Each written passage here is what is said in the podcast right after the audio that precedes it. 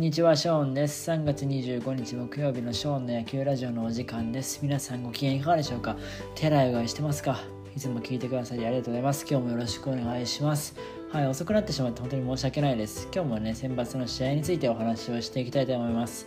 ということで今日のテーマは2021年選抜6日目の全試合結果と大会7日目の対戦カード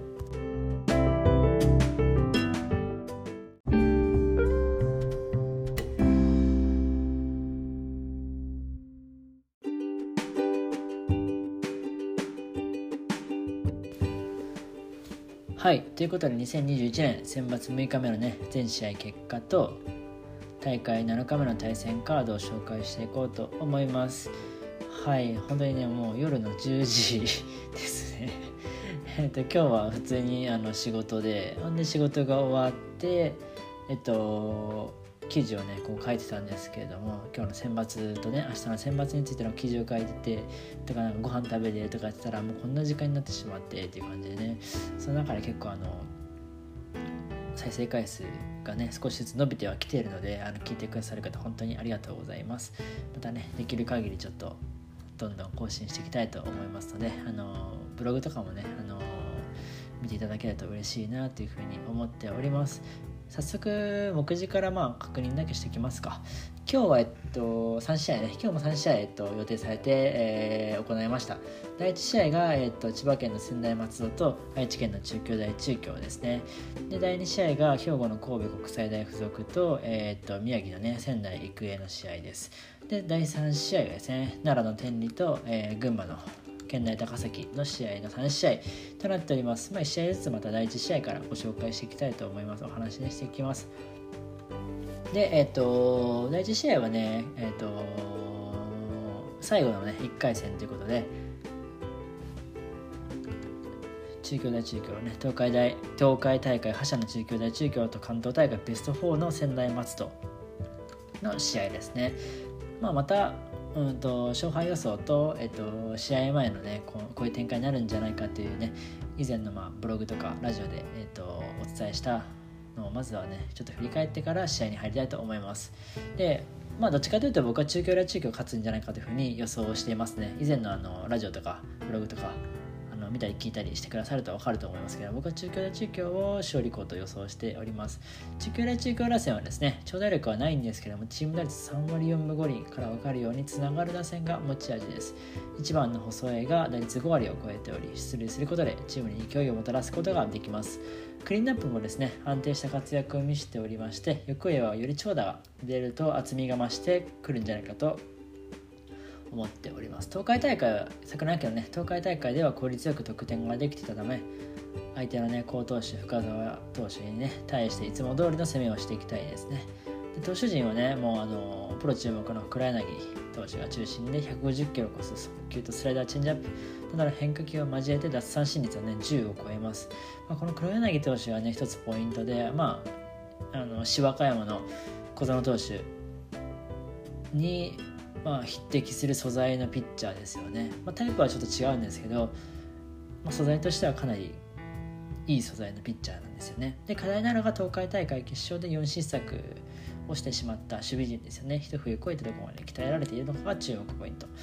対するね仙台松戸打線はですね中軸は高打率を記録していますが課題はねこちらも長打力なんですよね。昨年秋のね関東大会準決勝では関東大会優勝した県大高崎に2対9で敗れて打力の差を痛感しました。中心となるのが昨年秋チーム1の打点を挙げた4番の吉岡で彼の前にランナーを蹴るかが重要となってきます。まあ、秋と比べて、ね、打順の変更もあり得るということで好投手の黒柳に対してどのような采配をするのかも注目していきたいと思います。で投手陣は深沢、好投手ですね。深沢が主戦です。抜群のコントロールを誇り、自滅はしないタイプなんですけども、先日したね、県内高崎仙台4本塁打に沈んでしまいました。さらに、コントロールを磨いて最小失点にまとめたいというところで、試合が始まりました。で結果から、えー申し上げますと2対0で中京大中京が勝利しています。はい、先発は仙台松戸深沢、中京大中京黒柳ということで、ここはね、あのーお変わりなくということで、で結局黒柳が6安打完封131球の熱投で12奪三振を奪ってストレートも147キロを計測しています。対する専大松戸のね深沢もですね3安打2失点完投とまあ内容的には黒柳よりはもしかしたらいいんじゃないかぐらいの内容だったんですよね。ただですねこの2対0の2ですね。これ7回裏にツーアウト2塁からですね7番櫛田のランニングホームランが飛び出してしまいましてこれで2対0これがまあ先制でもあり決勝点であるということでこのね一球に泣いてしまったということで2対0で中京大中京が勝利をしております。中京大中京この試合はねエラーも0個でしっかりと克服もできてますし仙台松戸もねエラー1つとあのきっちり守って試合いい試合展開テンポのいい試合展開だったんじゃないかなというふうに思います。ただ黒柳投手一応完封はしてるんですけどもあの結構ボールにばらつきがあってですねまとまり感がちょっとなかったかなっていった感じ。ただ結構馬力があるのであの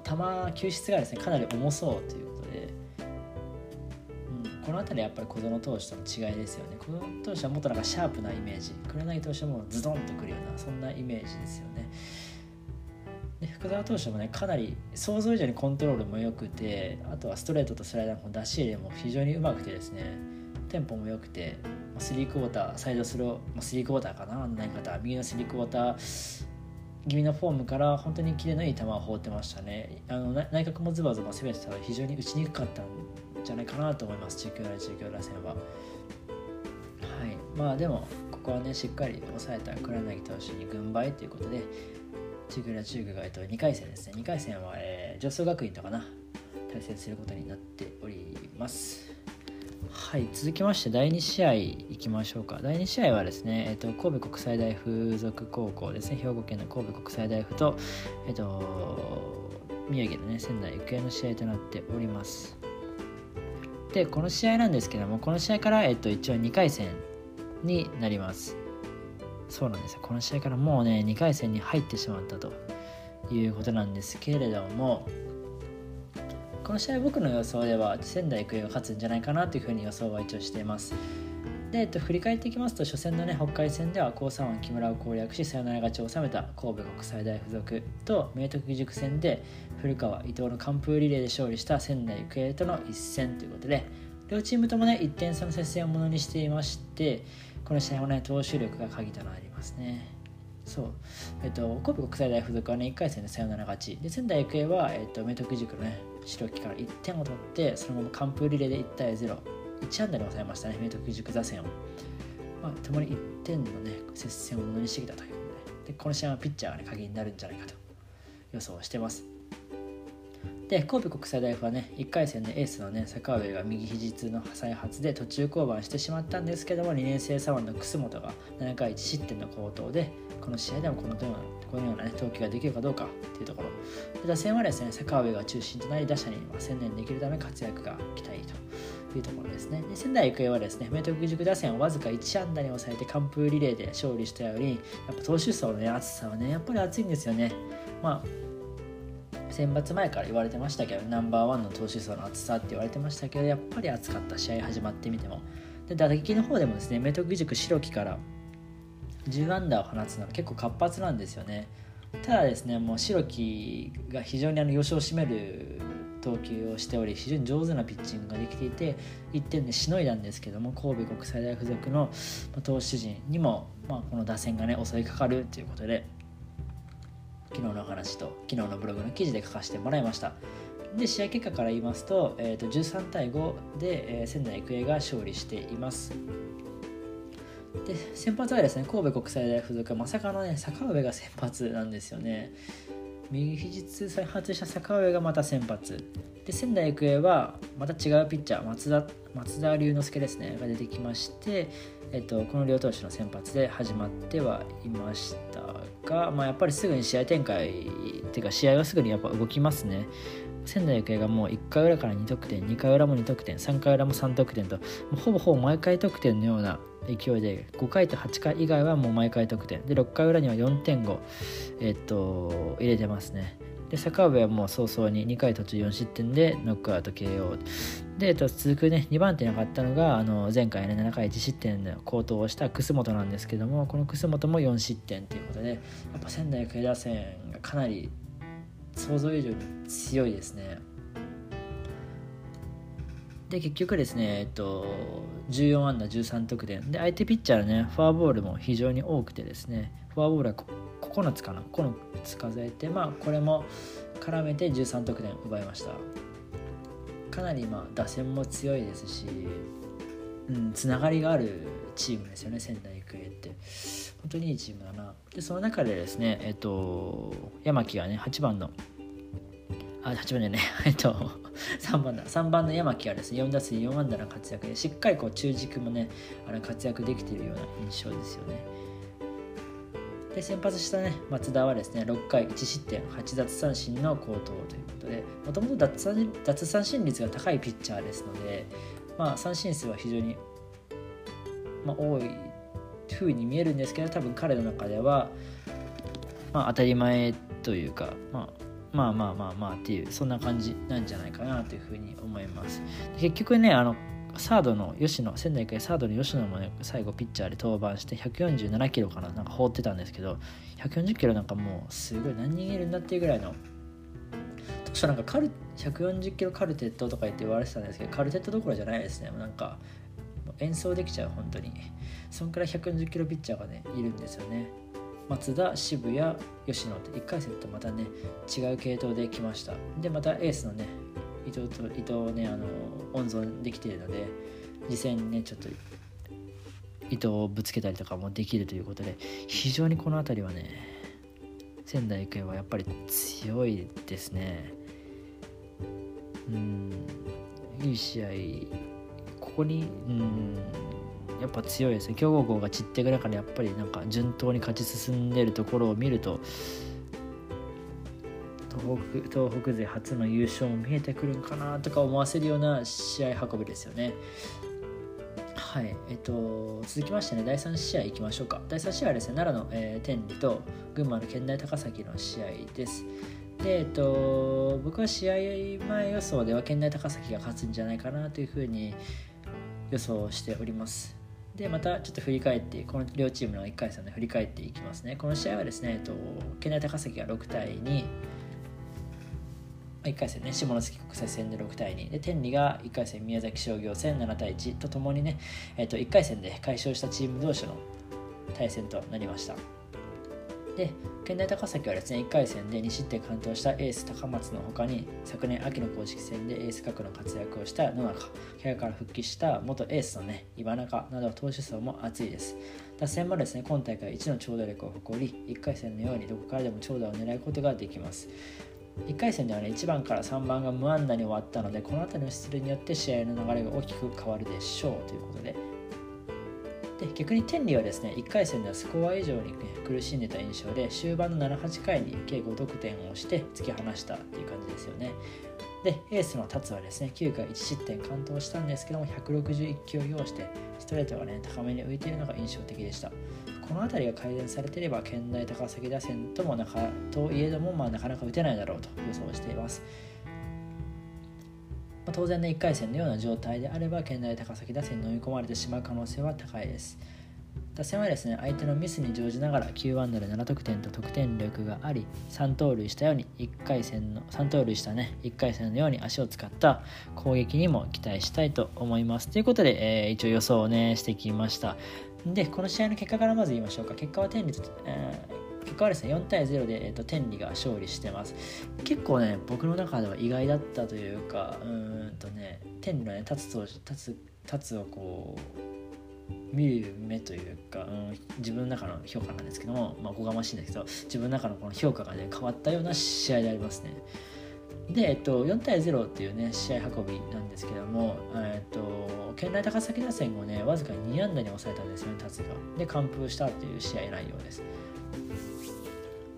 で、ところどころしっかりあのタイムリーで、あの天理の方を得点してで7回にはね4番瀬がね2点タイムリーツーベースで4対0ともうダメ押しして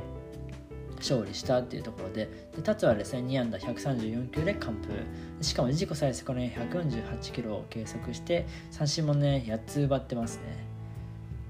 この辺りはちょっと、うん、想像以上でしたね。県内高崎打線を完封するとは思ってなかったので3点ぐらい。よくても3点とかだったと思予想してたのでちょっとびっくりしたところはあるんですけど本当にめちゃめちゃいいピッチングでしたよね。県内高崎打線ってやっぱりあの力があって長打があるっていうチームなんですけどもその県内高崎相手に、まあ、内角もうまく使いながら140キロ140キロ台の速球とかでこう力勝負でいって詰まらせたりとかポップフライ打たせたりとかっていうことで力と力の勝負が見れたっていう感じですね。で、えっと、1回戦に見られたようなあの高めにあの結構バーッと抜けちゃうようなストレート。そういうのもねだいぶ抑えられてて適度に高めには行くんですけどもそこを県内高崎バッターがあの振ってしまうあたりは、まあ、達君助かったかなといったあの印象です。県内高崎の方はね、えっと、先発したね、えっと、野中がね序盤で2点を失ってで結局あの最後エース高松が2点を失って力尽きたっていう感じでした。11安打を浴びて 4, 4失点っていう内容ですね。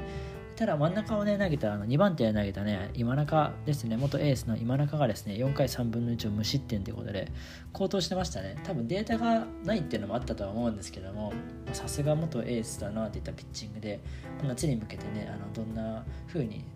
もう一回り成長してくれるか楽しみかな楽しみだなっていった印象です。それにしても立つ投手立つすごかったですね。148だったので。だからもしかしたら選抜150まで到達するんじゃないかというぐらいのピッチングだったんですけども本当に球速以上にこう完成度が高いですね。1 9 3センチのピッチャー、まあ、長身のピッチャーなんですけども完成度が非常に高くてですね結構こう荒削りでうん、未完の待機的な感じのピッチャーが多いんですよね。あのばらつきがあってうんと球は速いんだけどコントロールがもう大荒れみたいなピッチャーが多いんですけども本当にいい意味でもまとまってるしいい意味でもこうばらつきもちょっとあるしみたいな感じで本当にいいとこ取りのようなピッチャーですよね。でこんな長身ピッチャーで完成度が高いピッチャーって本当にあの高校時代だけで言えばあの大阪桐蔭にいた藤波今阪神の藤波とかあとは東北で今メジャーいるアンダルビッシュとか本当にそこぐらいと一緒ぐらいの素材なんじゃないかなっていう評価に僕の中では今日変わりましたね。うん、もう多分気づくの遅いと思うんですけど本当にだから塩川山の小園と千倉地区の黒柳とこの天に立つですよね。これ右ピッチャーだけで言えばこのビッグ3が、うん、中心に今後のこう選抜回っていくんじゃないかなというふうに思わせてくれるような素晴らしい投球でしたよね。これ夏に楽しみだな。順調に今日は多分150は超えてくると思うのであの角度ならまっすぐは確かに打てんよな本調子やったら。っていうような素晴らしいピッチングだったのでもう次戦以降もすごい期待しちゃいますね。はい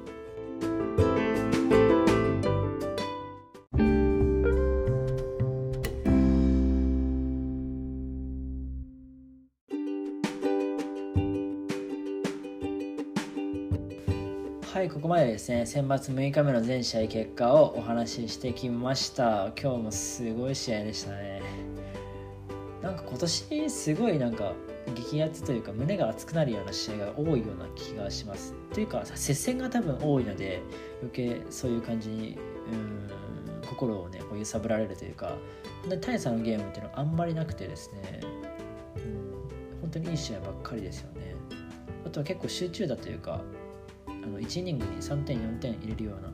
そんな試合が多いような気がします。はい。ということでですね、この後はですね、明日の選抜の対戦カード、7日目ですね、のてあ対戦カードを、えー、お話ししていきたいと思います。で、明日の7日目はですね、まあ、2回戦なんですけども、また全3試合がまた行われます。で、第1試合が鳥取の鳥取城北と神奈川の東海大相模。で、第2試合が沖縄の串川商業と福岡の福岡大大堀。で、第3試合が大分の明豊と和歌山の、まあ、市和歌山ということでこの3試合なんですけどここもねまあ面白い試合ばっかりだなといった印象ですよね。もうすごい注目試合ばっかですねなんか本当に。うんひいき目で見てないですよ。はい。じゃあ1回戦のね鳥取城北東海大相模のこの2回あ一戦からまずお話ししようかなと思います。一応まあ勝利校としては東海大相模の方を挙げさせてもらってます。でまずともにねえっと1回戦のあの試合のね奇跡からお話ししていきたいと思います。鳥取城北の1回戦三島南戦ですね。は6対2で勝利しています。5回と9回にそれぞれ3得点を挙げて集中打で試合をものにしました。その1回戦ではですね1番の松田と2番の中木村がそれぞれ3安打と大当たりでその後打つ3番の畑中が2打点と理想的なね得点ができていたように思います。で強豪のね東海大相模投手陣にもこのような攻撃ができれば有利に試合を運べるんじゃないかなというふうに、えー、思いますけれども、まあ、どうかなといったところですね。で投手に関してはエースのね広田が8安打を浴びてしかも味方のね3失策3つのエラーがありながらも2失点で完投し粘りの投球で勝利を呼び込みました。まあ、1回戦の、まあ、21世紀枠の三島南より戦力はね格上であろう東海大相模打線相手に持ち味をね出すことができるかどうかっていうところもポイントですよね。逆にですね1回戦のように3つエラーしているとかなり苦しくなると思います。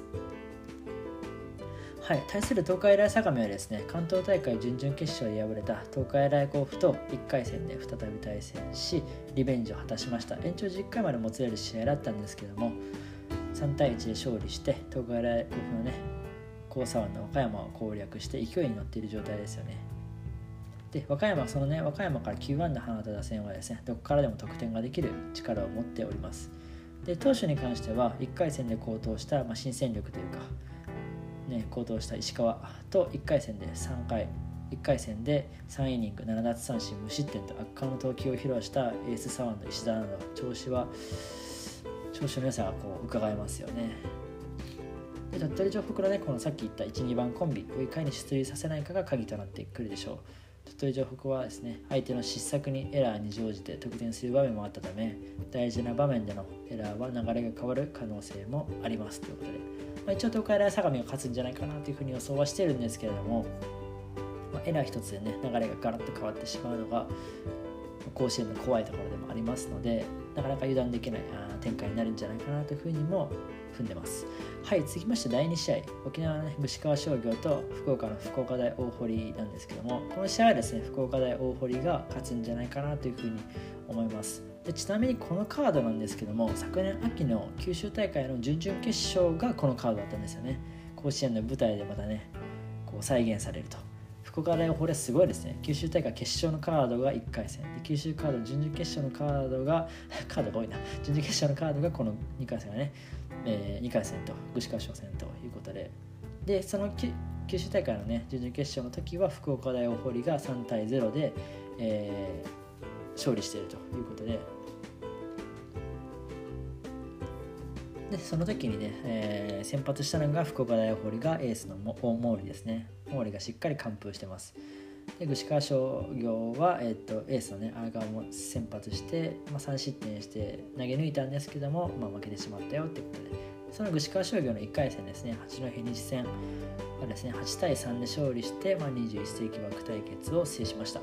八戸西のね好投手福島から5回まで5得点をして11安打で8得点。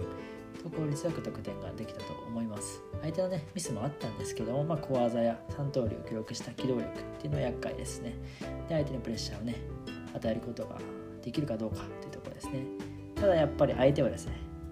完封された福岡大大堀の毛利ですからそう簡単にはいかないでしょうということで。でそこで重要になってくるのが荒川荒川を中心とした投手陣ですね。1回戦はですね荒川とアグニの系統で八戸打線を3得点に抑えました。エース荒川がね福岡大を福岡大大堀のね毛利と投げ合う展開となれば具志川商業にもチャンスが訪れる可能性もあります。対するね福岡大大堀の1回戦大崎戦は2対1で勝利しております、昨年秋のね九州大会決勝の再現となった試合で大崎にリベンジを果たしております。で打線はですね大崎のエース坂本に6安打に抑え込まれましたがチーム屈指の打力を誇りながら下位に座る恐怖の8番バッター松尾がね2打点と活躍しました。吉垣商業のね荒川も好投手であるため苦しい戦いを強いられることが予想されますがここぞの場面で打つべくして打ちたいところではありますよね、まあ、チャンスをしっかりものにしたいところ。で投手陣はですねエースの毛利もしくはトルネード2年生トルネード2年生っていうとトルネード東方の2年生ですよ。トルネード2年生って勝手に呼んでるだけ。トルネード2年生のね。右腕のね。馬場が先発してくるのかなというふうに予想は立ててます。で毛利はですね、まあ、先ほども何度もお伝えしたように完封してますからね。過去に苦手意識とかはなくね入れるだろうということで接戦でのゲーム予想がねされるのでどこまで踏ん張りきれるか。で毛利はね持ち味である奪三振を要所で取っていければいいかなと思います。1回戦も10個三振取ってますからね。奪三振っていうのも彼の中で非常に大事な数字になってくるんじゃないかなというふうに思っております。福岡大大堀がまあ、串川商業を下すっていうふうに僕は予想しています。はい第3試合です。第3試合大分明豊と和歌山の志和歌山なんですけれども、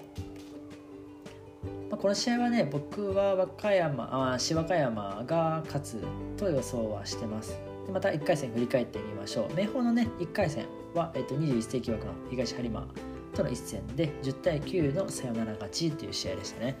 まあ東播磨とね乱打戦を繰り広げてなんとか勝利したっていった印象でしたね。1回戦打線の方はですねクリーンナップが大当たりで計9安打3人でね計9安打7打点を記録しています。まあ、東播磨投手陣がね休止支給献上したこともあって付け入る席があったんですけども大会屈指の好投手である石和歌山のね小園は宿営で自滅するタイプではないので12番のね出塁がより求められる試合になってきそうですね。で投手陣の方はですね1回戦で12四死球9失点と大きく崩れています。この辺りが改善されてないとおそらく勝ち目はないですね。特にエースの京本はね3回途中4失点で降板していますので2回戦の先発起用は大谷するのか非常に悩ましいところではあると思います。対するね芝和山打線はですね主砲松川松川以外はねあの強力ではないのでしっかりと主軸を抑えていきたいところですよね。でその芝和山の1回戦はですね、えっと、相手は東海大会準優勝の県岐阜商業でしたね。この試合はね1対0で勝利しております。県岐阜商業のね好投手野崎。ということもあってですね大学戦の爆発力はねさほど感じられませんでしたね。ただ1対0というこのスコアからね見て取れるように守り勝つ野球ができるチームです。その中でですね小園松川のバッテリーを中心としたセンターラインは安定しています。ただですね1回戦で2つ記録エラーをね記録しているので守備がちょっと課題かなというふうに思います。投手に関してはね絶対的エースの小園が1回戦を完封、まあ、大会第1号の完封でしたね。をしたんですけれども、まあ、6四球6つのフォアボールをね与えるなら、まあ、本調子ではなさそうでしたね。ただ完封してくるあたりはさすがですよねまあ1回戦でねあの四死球から得点にこぎつけた明豊打線相手にフォアボールっていうのを出したくないところではありますただ僕の方は石和歌山が明豊を下すんじゃないかというふうに予想を立てております。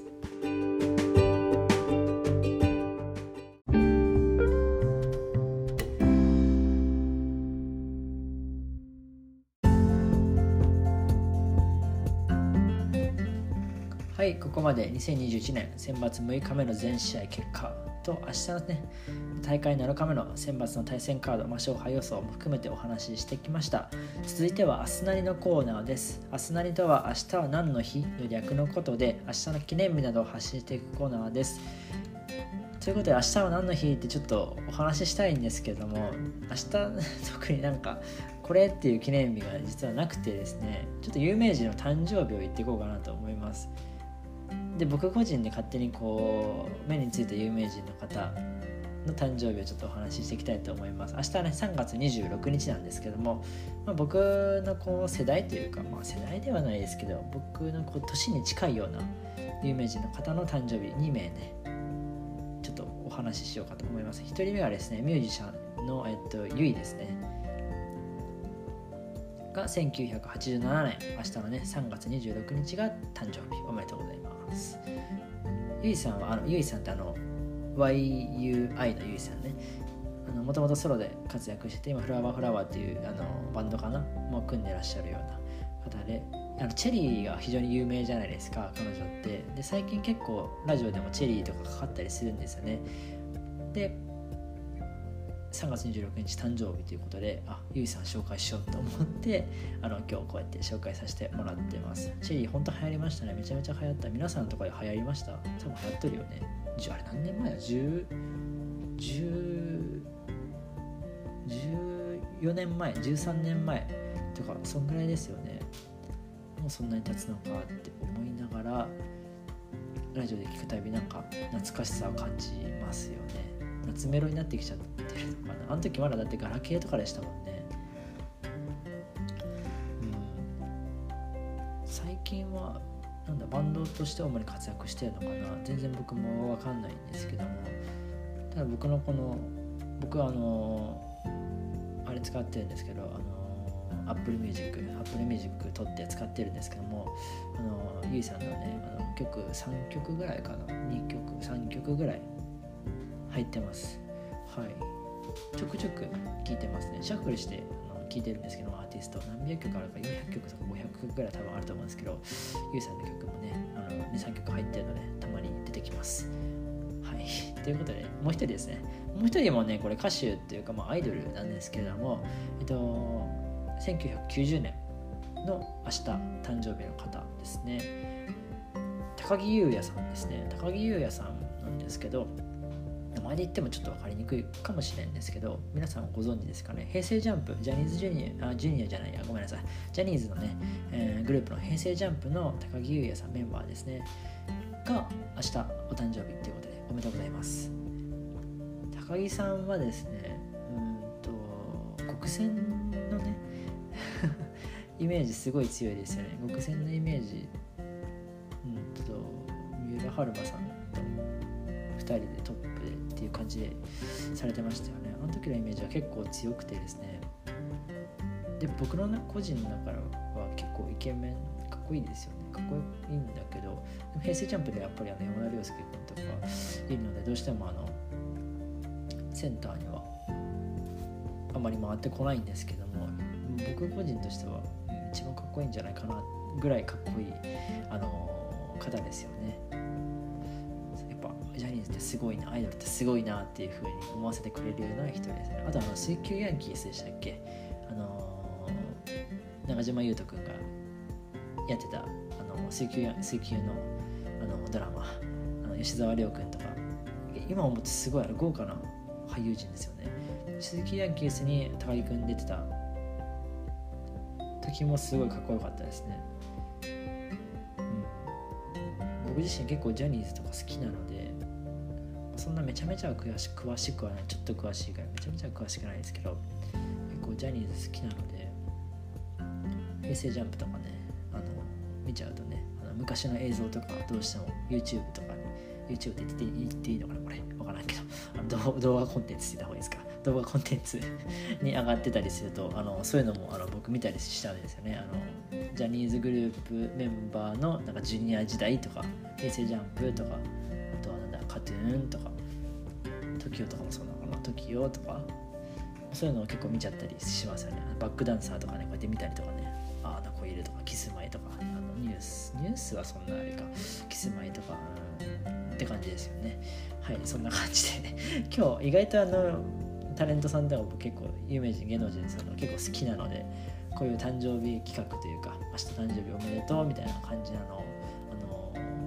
何もなかった時はやってみたいと思います。はい。普段はショーンの野球シリーズということでラジオの他にブログ、TwitterYouTube を行っております。気になった方はね、えー、説明欄をチェックしてみてください。ご視聴ありがとうございました。またお会いしましょう。バイバーイ。